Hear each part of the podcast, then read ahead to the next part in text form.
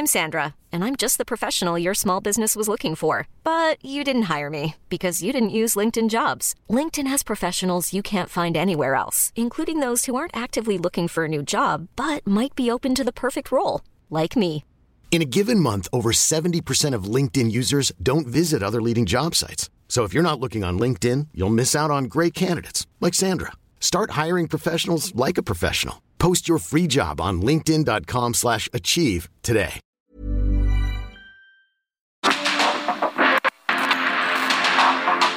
Porque el mundo actual no se entendería sin la economía, las finanzas y los negocios. Acompaña a Mario Maldonado, el columnista de negocios más joven y objetivo del periodismo financiero en su programa. Bitácora de negocios.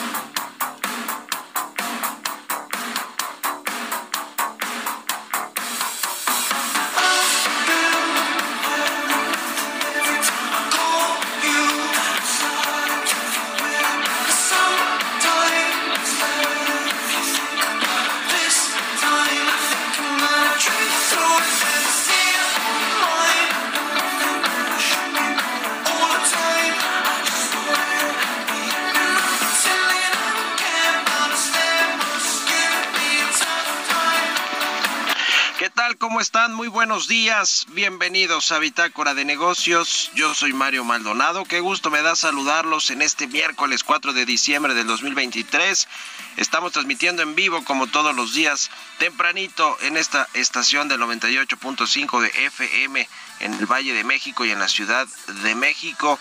Un saludo a todos los que nos escuchan en el interior de la República, en Guadalajara, en Monterrey, en La Laguna, en Tijuana, en el sur de los Estados Unidos, en todos lados, también a través de las eh, plataformas de radio por internet, las aplicaciones de radio por internet y en la página heraldodemexico.com.mx también está disponible en vivo el programa. Comenzamos este miércoles mitad de semana, como todos los días, con un poquito de música para amanecer de buenas y madrugar eh, con buena cara ponerle buena cara a este miércoles y estamos escuchando esta semana canciones de artistas que van a presentarse en México este 2023. Es el caso de esta banda de rock del el Reino Unido de 1975. Se llama la canción If You Are Too Shy. Esta banda va a presentarse el 29 de marzo en Guadalajara, Jalisco, y al día siguiente en el Palacio de los Deportes de la Ciudad de México esta banda de rock, de, pop rock de 1975. Y vamos a estarla escuchando hoy aquí en Bitácora de Negocios. Y le entramos, le entramos ahora sí a la información. Vamos a hablar con Roberto Aguilar, los temas financieros más relevantes, las bolsas animadas por positivas señales inflacionarias y esperan minutas de la Reserva Federal. Surgen más evidencias de que la recesión en Europa sería menos profunda y México regresa al mercado internacional de bonos. Vamos a entrarle a estos temas con Roberto Aguilar a propósito del mercado internacional de bonos y de lo que sucede con petróleos mexicanos. Ayer trascendió también una nota con respecto a que eh, pues Pemex o más bien el gobierno mexicano a través de la Secretaría de Hacienda eh, dejaría a petróleos mexicanos pagar su propia deuda, sus vencimientos de deuda que tiene para este 2023. toda vez que pues es una carga pesada también para el erario mexicano para la Secretaría de Hacienda y Pemex pues eh, tendrá ahí sus remanentes también de la venta de petróleo para poder hacerle frente a estos a estos pasivos, a estos vencimientos. Es la petrolera más endeudada del mundo, no hay que perder de vista ese asunto de petróleos mexicanos, así que veremos qué pasa. Eh, lo cierto es que Hacienda tendrá que modificar su presupuesto, como lo hemos platicado esta semana, ya desde finales del 2022 eh, tendrá que modificar todo el paquete económico, porque las expectativas de crecimiento, de producción petrolera, de ingresos fiscales, parece ser que no van a llegar a los estimados que tenía eh, la Secretaría de Hacienda y entonces tendrá que reconfigurar todo ese paquete económico, los criterios de política económica, el presupuesto y, los y los ingresos fiscales, la recaudación. Ya veremos qué pasa con ese tema, pero por eso no quiere ya meterle dinero a Pemex, ¿no? Que es un barril sin fondo, siempre lo comentamos aquí.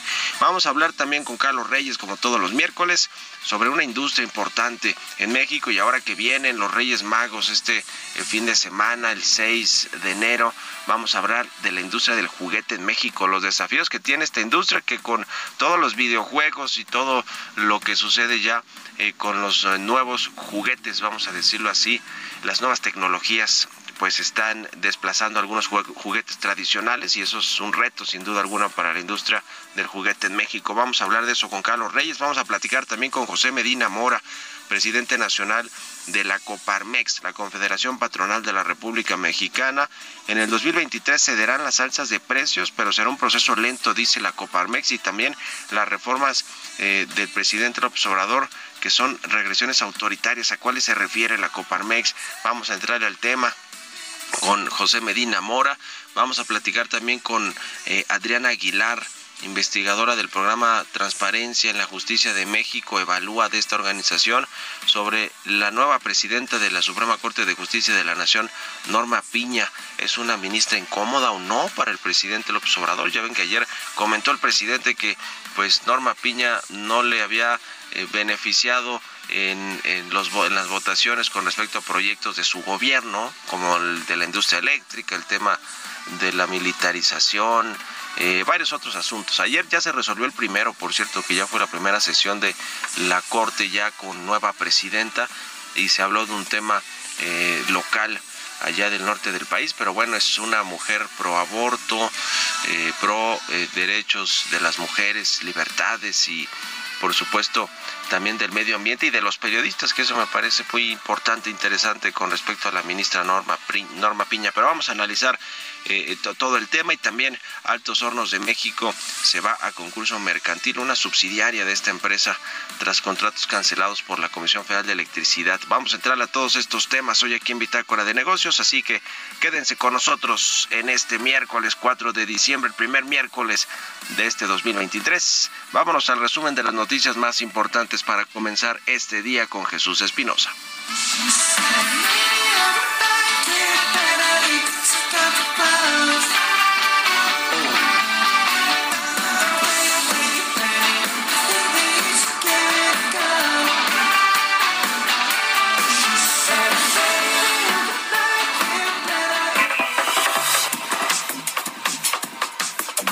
Este martes, Gerardo Genaro Alarcón, juez de control del Centro de Justicia Penal Federal del Reclusorio Norte, aceptó diferir para el 16 de febrero la audiencia intermedia para que la defensa del exdirector de Petróleos Mexicanos, Emilio Lozoya, concluya la revisión de pruebas en el caso agronitrogenados.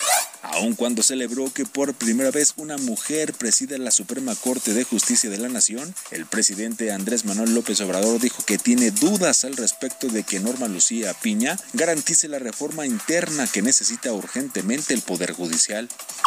Que la presidenta Norma eh, Piña siempre ha votado en contra de las iniciativas que nosotros eh, hemos defendido. Pues felicitándola sobre todo por ser la primera mujer en la historia, presidenta de la Suprema Corte. Lo demás ya ella sabe muy bien. Además, no tenemos por qué pensar lo mismo. No solo porque representamos dos poderes que son independientes, que son autónomos, sino porque sería muy aburrida la vida si todos pensáramos igual. Jonathan Heath, subgobernador del Banco de México, señaló que aunque lo óptimo es que la Junta de Gobierno del Banco Central cuente con sus cinco integrantes, esta puede funcionar muy bien con un miembro menos. Esto ante la salida de Gerardo Esquivel luego de que el pasado 31 de diciembre se cumplió su periodo como subgobernador del Banco de México. En el caso de la ministra Yasmín Esquivel, la Fiscalía General de Justicia de la Ciudad de México aseguró que prescribió el delito de plagio que denunció la ministra sobre su tesis de licenciatura, aunque indicó que continúa la investigación por ese hecho, por lo que negó haber concluido que el proyecto de tesis de Esquivel es el original. De acuerdo con lo aprobado en el presupuesto de egresos de la Federación 2023, el presupuesto con el cual contará la Agencia Nacional de Aduana de México para este año se disparará, será de 2.388 millones de pesos, es decir, 164.5% más que los 903 millones de pesos con los que contó en el 2022.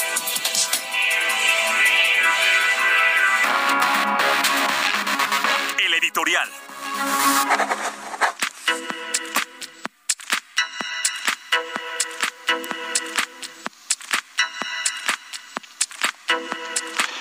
Y bueno, pues ah, hablando también de los nombramientos, de nuevos nombramientos del gobierno federal, los de la Suprema Corte de Justicia del Tribunal Federal Administrativo, fueron votaciones colegiadas de los propios órganos que eligen, en el caso del tribunal, o sus magistrados eligen al nuevo presidente o presidenta, y en el caso de la Corte se elige por parte de los ministros y ministras a su nuevo presidente o presidenta.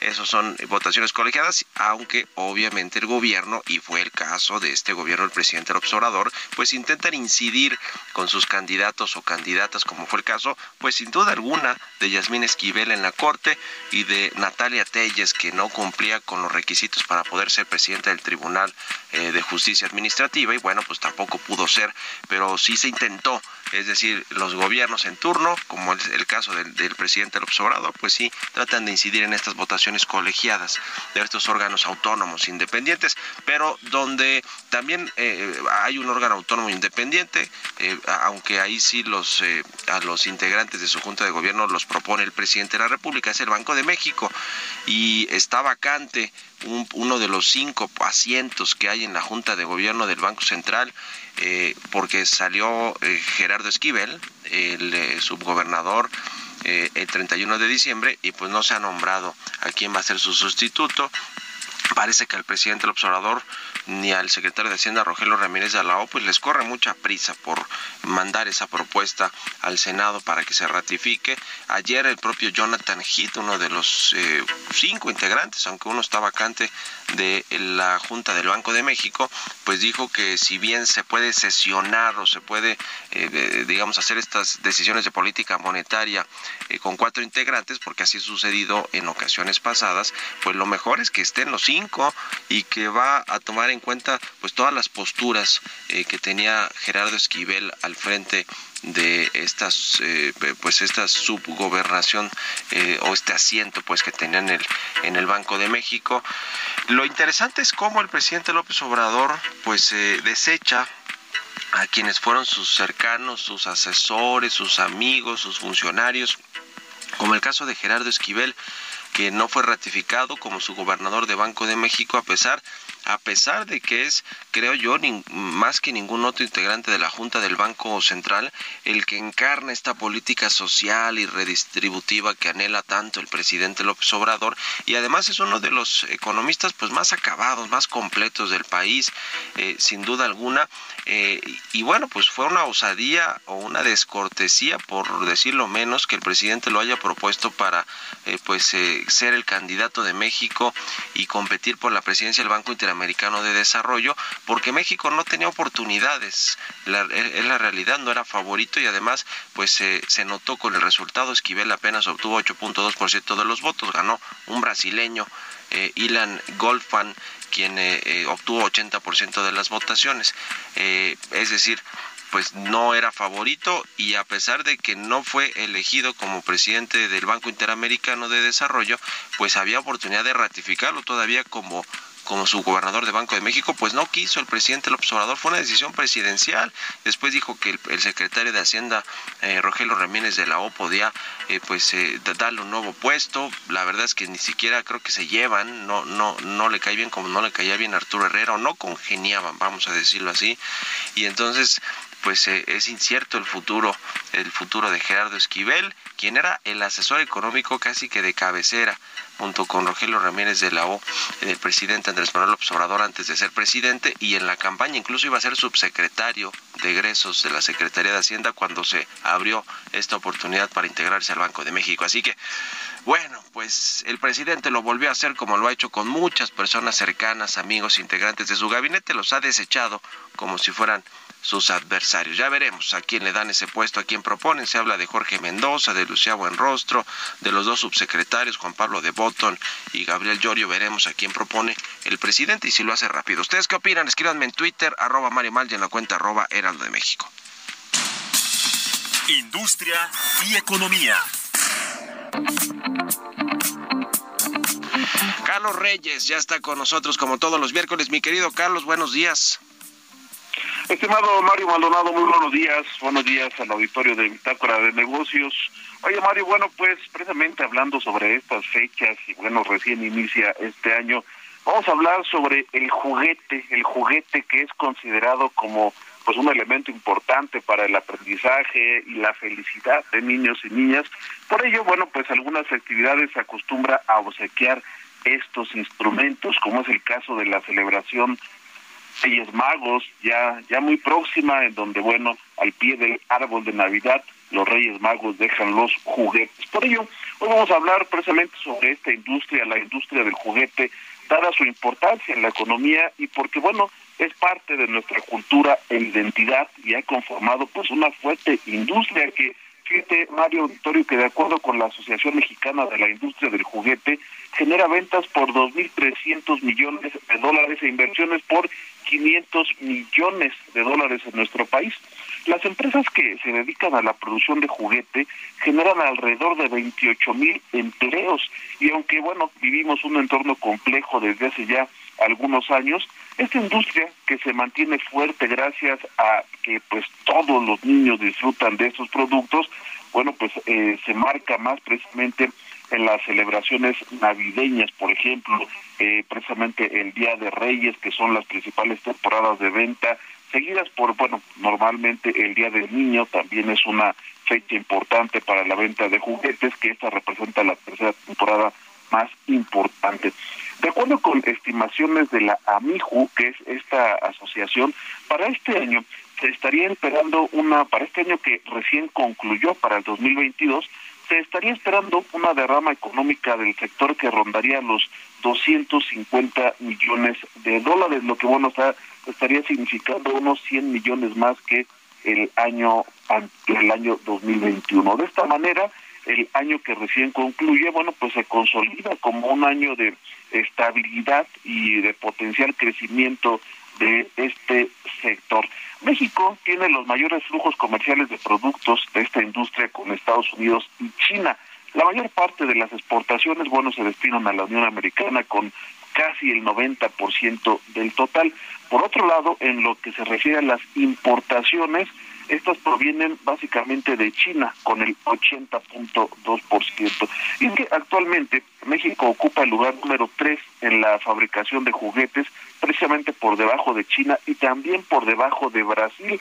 Y bueno, desde hace ya algunos años se está buscando convertir a México como el segundo productor y exportador del mundo, lo cual se podría lograr para los próximos años. Por distribución geográfica, la Ciudad de México, el Estado de México, Guadalajara, Monterrey y Tlaxcala son las ciudades en las que se da una mayor productor, una mayor producción. Y bueno, pues en la Asociación Mexicana de la Industria del Juguete, ahí se encuentran alrededor de 80 empresas grandes y medianas, pero hay 200 talleres artesanales y familiares. Y de acuerdo con datos del INEGI, las empresas medianas y grandes concentran el casi el 90% de la producción de la industria del juguete y también concentran el 71% del empleo que generan. Esto quiere decir que las empresas, las pequeñas, las medianas y bueno, las familiares son un referente en la industria del juguete. Y bueno, eh, algunas afectaciones que tiene esta industria, Mario, pues son importaciones excesivas, también el contrabando, que bueno, en su mayoría no cumple con las normas oficiales y también bueno, pone en riesgo la seguridad porque bueno, a veces son materiales que no están certificados y son de las algunas eh, pues eh, daños que ha padecido esta industria, sin duda representativa en la cultura y en la economía de los mexicanos, Mario. Sin duda alguna, todos estos retos se enfrentarán los Reyes Magos este próximo 6 de enero, este fin de semana, y también a los precios, porque los juguetes tienen su respectiva inflación. Muchas gracias, mi querido Carlos, un abrazo, buenos días. Mario, buenos días. Que estés muy bien, es Carlos Reyes, síganlo en Twitter, C Reyes Noticias. Vamos a otra cosa. Economía y mercados. Roberto Aguilar ya está aquí en la cabina del Heraldo Radio. Mi querido Robert, buenos días. que acaba de dar a conocer el INEGI, las ventas de autos nuevos. Fíjate que en diciembre del año pasado justamente se vendieron 120.862 unidades nuevas, que fue el nivel más alto en los, en los 12 meses del 2022. Y con esto, Mario, llegamos a 1.086.058 unidades vendidas justamente el, al cierre del 2022, ligeramente arriba de las que se reportaron en el 2021. Y bueno, no se diga con las del 2020, donde pues desafortunadamente no alcanzamos al millón de unidades. Así, importante estos datos que da a conocer, te decía yo, ya el INEGI desde muy temprano. También te comento, Mario, que justamente eh, los mercados, las acciones europeas y asiáticas subían gracias a las noticias positivas sobre la inflación, especialmente el tema de Francia, donde se reportó una disminución y las medidas contra el COVID en China, mientras que el dólar retrocedía a la espera de las minutas de la última reunión de la Reserva Federal.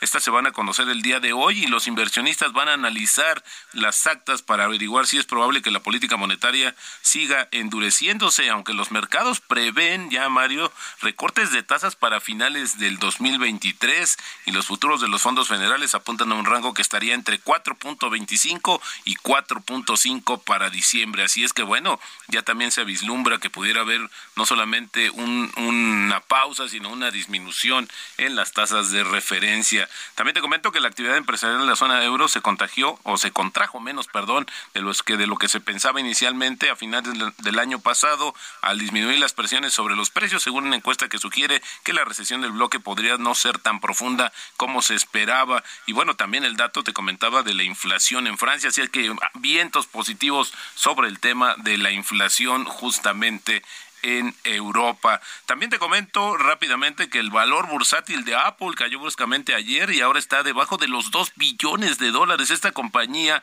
apenas justamente el año pasado se convirtió en la primera en alcanzar 3 billones de dólares de capitalización bursátil, pero le ha ido mal. Y bueno, también ayer las acciones de Tesla cayeron más de 10%. Así empezaron estas acciones importantísimas en el mercado el 2023. El tipo de cambio, fíjate, en 19.27, pero tocó el 19.41. Con esto ya tenemos una ganancia anual de 1%. Y la frase, la frase del día de hoy, la clave para ganar dinero con las acciones es no tenerles miedo. Y esto lo dijo en su momento Peter Lynch.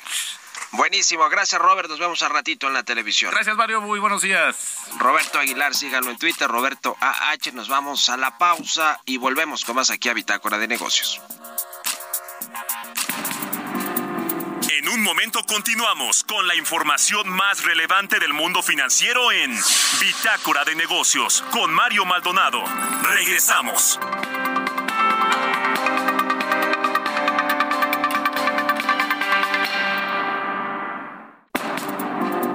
Estamos de vuelta en Bitácora de Negocios con Mario Maldonado.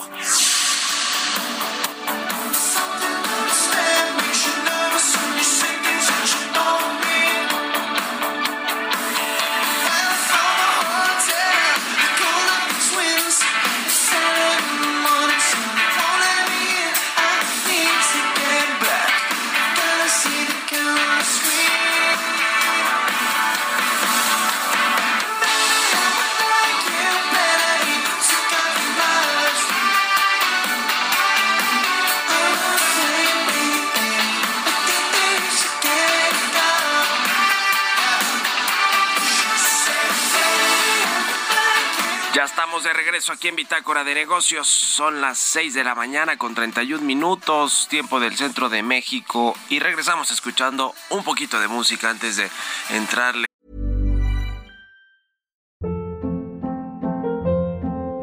Hold up. What was that? Boring. No flavor. That was as bad as those leftovers you ate all week. Kiki Palmer here, and it's time to say hello to something fresh and guilt-free. Hello Fresh. Jazz up dinner with pecan-crusted chicken or garlic butter shrimp scampi. Now that's music to my mouth. Hello Fresh. Let's get this dinner party started. Discover all the delicious possibilities at hellofresh.com. a la información en esta segunda mitad del programa. Estamos escuchando a la banda británica de 1975. La canción se llama If You Are Too Shy. Escuchamos esta banda a propósito de que va a presentarse en México este 2023. Hemos escuchado esta semana bandas o artistas que van a estar presentándose en México este año y es el caso de estos británicos que llegarán a la ciudad de Guadalajara, Jalisco, el 29 de marzo y un día y el día siguiente estarán en el Palacio de los Deportes de la Ciudad de México presentándose. Jesús Espirosa, estás aquí en la cabina del Heraldo y nos tienes información.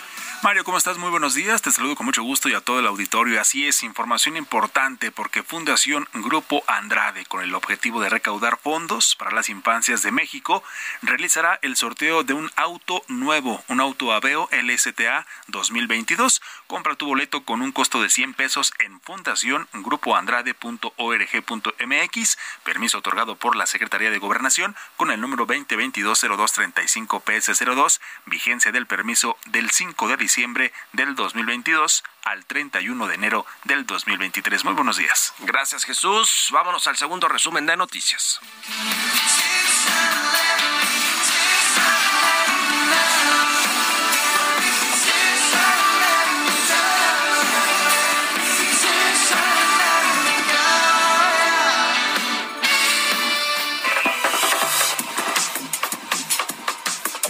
La Asociación de Bancos de México destacó que el aumento en la tasa de interés referencial por parte del Banco de México no ha impactado de manera relevante en el costo de los créditos a las familias. Explicó Daniel Becker, presidente de la ABM, que gracias a la intensa competencia y por una buena gestión de riesgos, hoy la mayoría de los nuevos créditos que coloca la banca son en la modalidad de tasa fija.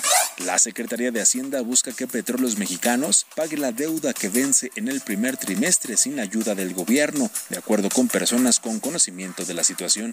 La Secretaría de Hacienda también informó que México colocó dos bonos en el mercado de dólares a plazos de 5 y 12 años, con lo cual inauguró las emisiones de deuda en los mercados financieros internacionales para América Latina y el resto de economías emergentes. Indicó que de los 4 mil millones de dólares emitidos, 1.250 millones provinieron del bono a 5 años y 2.750 millones del bono a 12 años.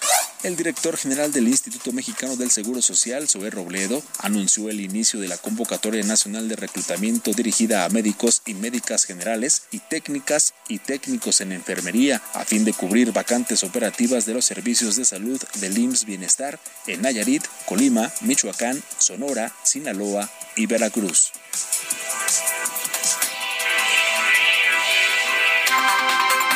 Entrevista.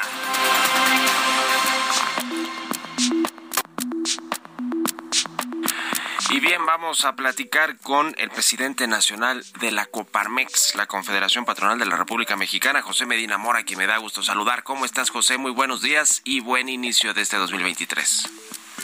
Muy buenos días, eh, Mario. Qué gusto saludarte y, feliz, feliz año. Igualmente, pues eh, varios temas que platicar. Eh, de cara a lo que va a ser este año, pues por lo que se ve hasta ahora complicado.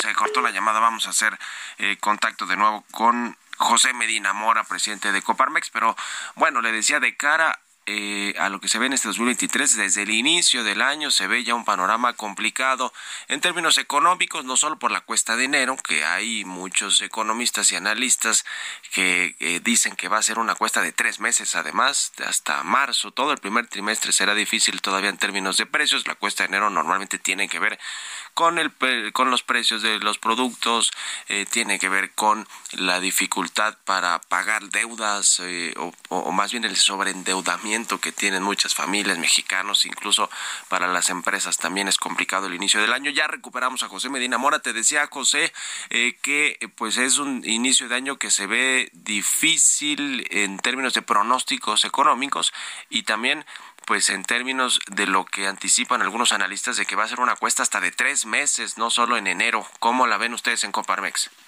Sí, bueno, ya estuvimos el 2022 en un entorno de alta inflación que afortunadamente Mario llegó a un pico de 8.7 y vimos cómo empezó a bajar 8.4, 7.8 la última cifra eh, oficial. Todavía es una inflación alta y seguirá siendo alta todo el 2023 eh, la expectativa es que baje, pero muy lentamente, de tal manera que pudiera cerrar a final de este 2023 entre el 5 y el 6%. Y efectivamente esto trae la complicación de inflaciones altas. Sin embargo, habría que destacar, Mario, que gracias al acuerdo de unidad entre el gobierno y el sector empresarial, pues se logró contener un poco la inflación, sabiendo que es una inflación internacional ahora sobre todo derivada de esta invasión de Rusia en Ucrania y que ha hecho que escaseen los alimentos, que es lo que más ha subido precisamente la inflación, y pues sí tendremos esa cuesta, como bien dices, cuesta de enero en el primer trimestre, pero todavía todo el año con inflaciones altas que tendremos que tener eh, mucho cuidado para efecto de que siga bajando y no tenga algún repunte. Ahora, eh, está este paquete económico planteado desde el año pasado, desde septiembre básicamente, y después se entrega al Congreso y el Congreso lo aprueba eh, en diciembre, pero pues trae estimados de crecimiento muy optimistas y también de, de que la inflación va a ceder hasta el 3%, hasta el 3.2%, me parece que está en ese dato en los criterios de política económica y algunas otras variables que pues no, no, no, no parece que vayan a cumplirse y por lo tanto pues quizá no se van a obtener los recursos eh, necesarios para financiar el gasto público, el presupuesto, no vamos a tener los mismos ingresos fiscales con un crecimiento de la mitad por lo menos o menos de la mitad de lo que hoy estaba anticipando que vamos a crecer el gobierno federal, la Secretaría de Hacienda. ¿Qué, qué va a pasar con eso? Porque pues yo creo que hay de dos, ¿no? O, o, o se reestructura todo el gasto, el presupuesto para que alcance con los ingresos que se van a obtener o pues se busca cobrar más impuestos a las empresas o, algo así, ¿no? ¿Qué ven ustedes? Sí, eh, lo señalas muy bien, Mario. En su momento también lo comentamos. El, eh, las eh, supuestos de, del presupuesto son demasiado optimistas. un crecimiento del 3%, ya con lo que ahora sabemos es demasiado alto. Con trabajos logrará un crecimiento del 1%. Viene una desaceleración las principales economías del mundo, Estados Unidos, China, la Unión Europea, a nosotros eh, principalmente nos afecta esta desaceleración en los Estados Unidos por la alta correlación de la economía mexicana con la economía eh, americana, en donde a lo mejor un 85-90% de nuestra economía depende de los Estados Unidos. Se sabe y es el pronóstico de los economistas que habrá una recesión en los próximos dos años y esto pues afecta el crecimiento sí para este 2023 en donde como señalamos con trabajo llegaríamos al 1%.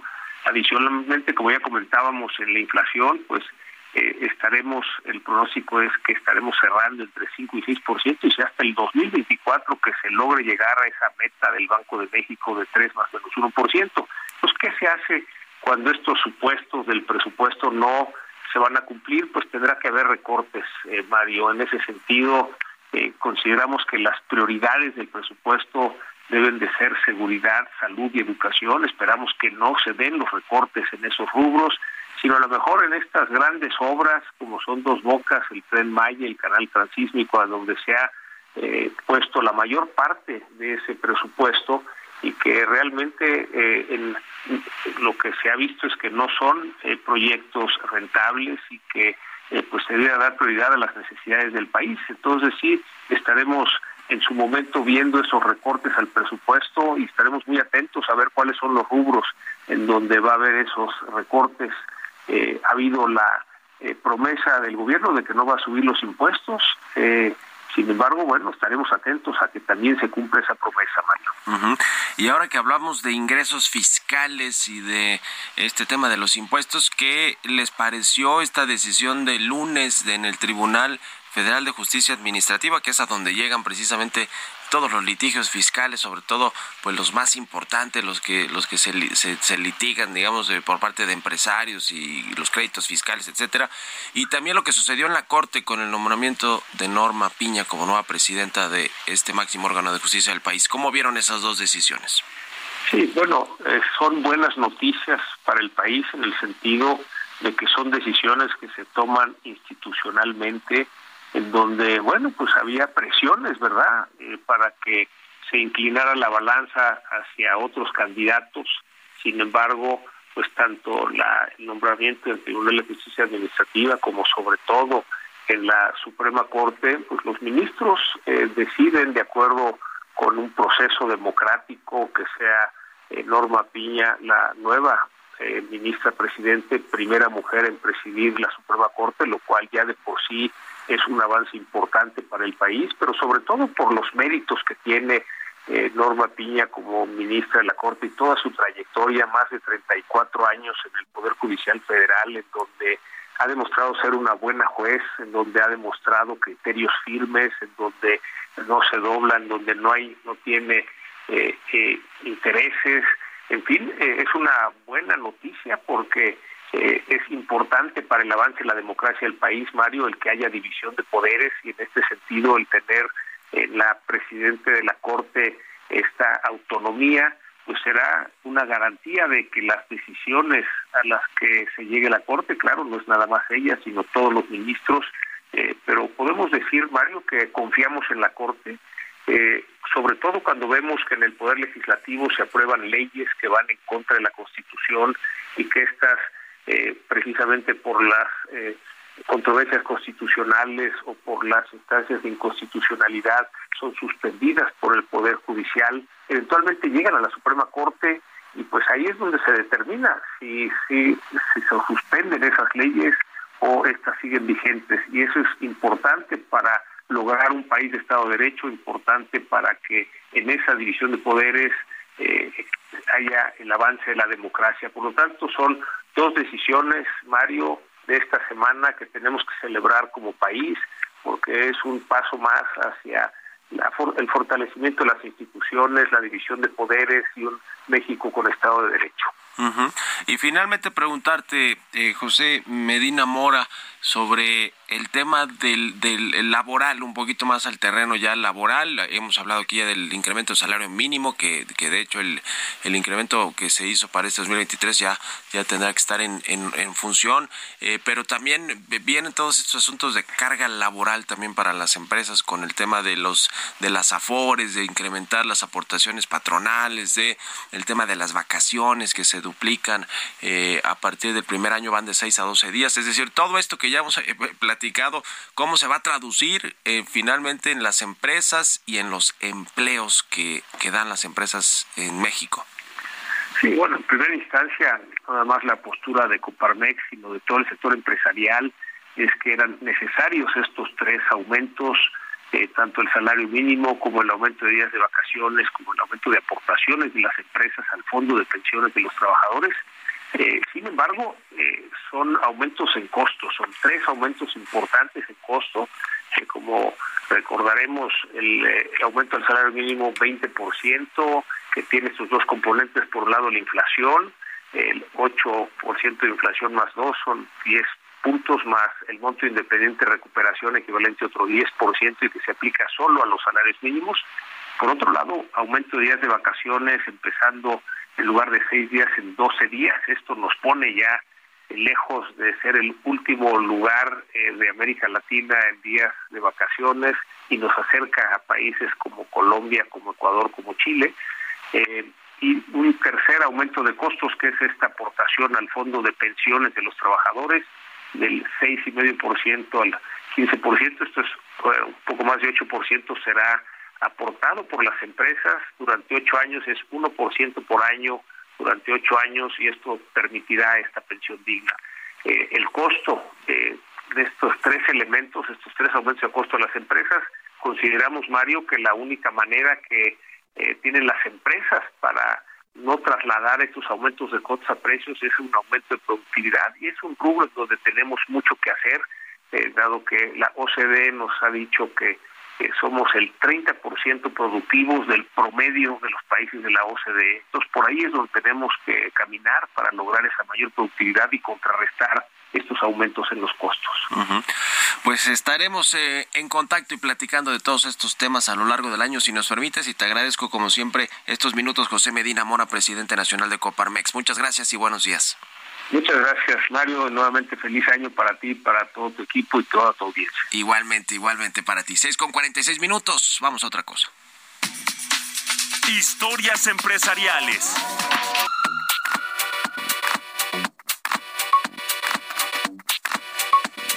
Y ya le decía, la subsidiaria de Altos Hornos de México, Minera de AMSA, Minera del Norte, irá a concurso mercantil. La compañía informó a la Bolsa Mexicana de Valores que el acuerdo de concurso mercantil se alcanzó el pasado lunes 2 de enero. Nos platica de todo esto Brenda Rueda. Este martes, Altos Hornos de México dio a conocer que su subsidiaria minera del norte fue declarada en concurso mercantil a raíz de la cancelación unilateral e improcedente de los contratos de suministro de carbón térmico a la Comisión Federal de Electricidad. De acuerdo con la compañía, este procedimiento tiene como consecuencia la suspensión legal de pagos a terceros por obligaciones previas a su filial, además del impedimento de que se ejecuten garantías por la no realización de pagos. Detalló que este procedimiento se solicitó originalmente debido a la cancelación unilateral e improcedente de los contratos de suministro de carbón térmico a la Comisión Federal de Electricidad, situación que afectó sustancialmente las operaciones de la minera. A través de un comunicado enviado a la Bolsa Mexicana de Valores, la empresa explicó que esta resolución judicial no afecta en forma alguna a Altos Hornos de México. Desde junio de 2020, la empresa productiva del Estado informó a Minosa la cancelación de los contratos de suministro de carbón para las centrales termoeléctricas José López Portillo y Carbón 2 en Coahuila. Finalmente, y luego del anuncio del concurso mercantil, la acerera descartó que esta resolución judicial afecte sus operaciones. Para Bitácora de Negocios, Brenda Rueda.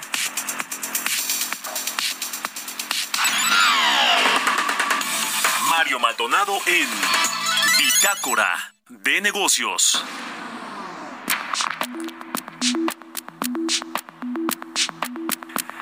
Y bien, eh, vamos a platicar con Adriana Aguilar. Ella es investigadora del programa de transparencia en la justicia de la Organización México Evalúa. ¿Cómo estás, Adriana? Muy buenos días.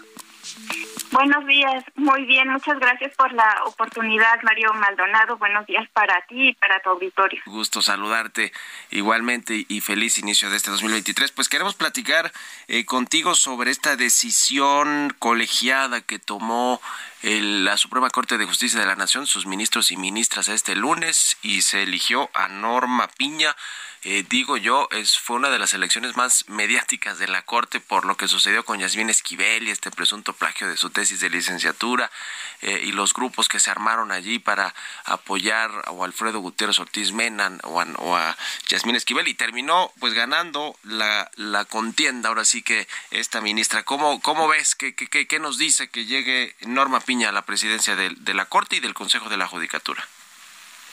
Pues sí, sin duda el nombramiento de la ministra Norma Piña como presidenta de la Suprema Corte de Justicia de la Nación y también, como bien dices, del Consejo de la Judicatura Federal, que no hay que olvidarlo, es una instancia muy importante del Poder Judicial Federal porque se encarga de la administración, eh, vigilancia y disciplina de todos los órganos que componen al Poder Judicial eh, a nivel federal, pues es un hecho de gran relevancia por dos aspectos particularmente desde nuestro punto de vista.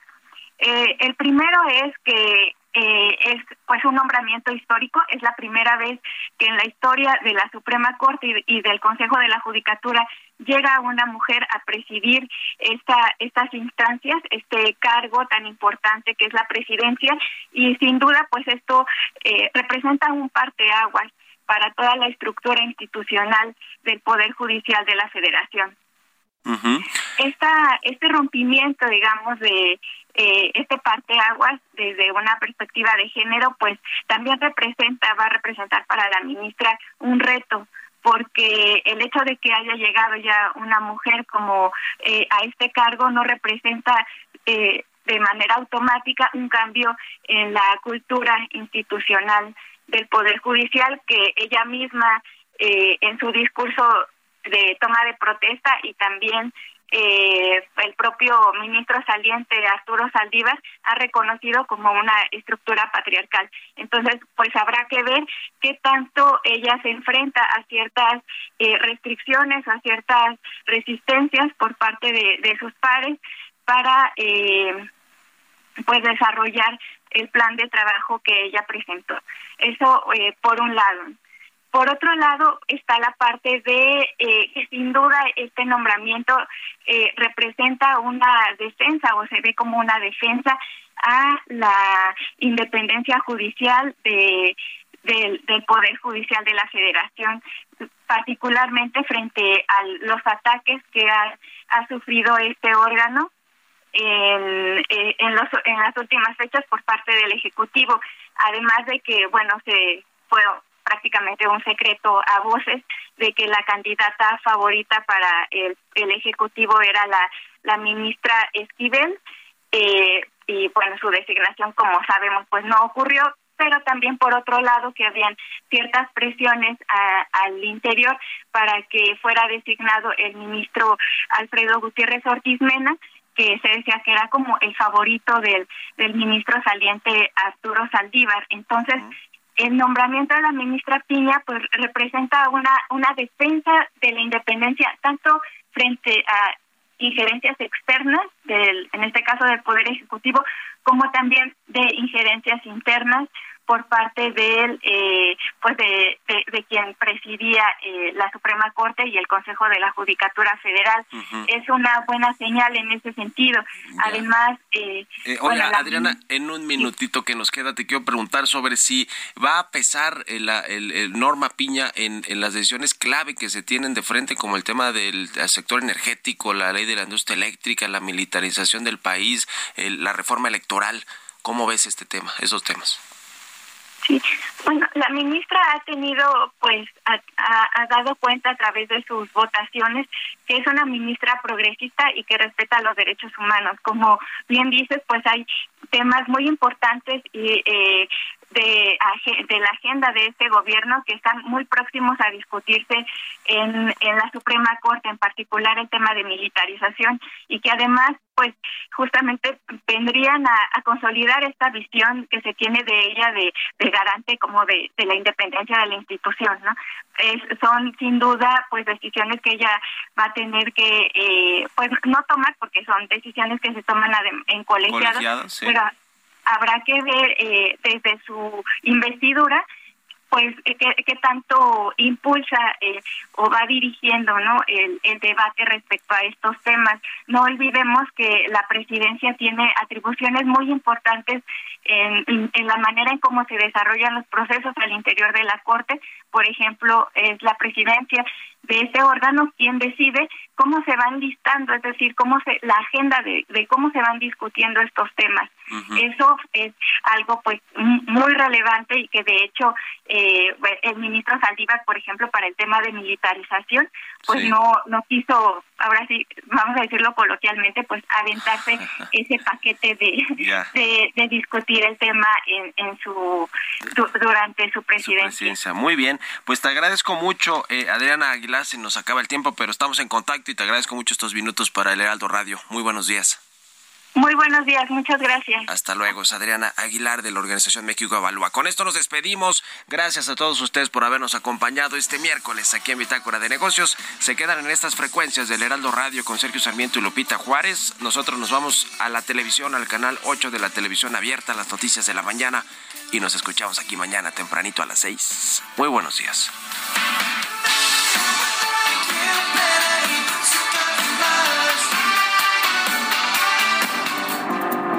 Esto fue Bitácora de Negocios con Mario Maldonado.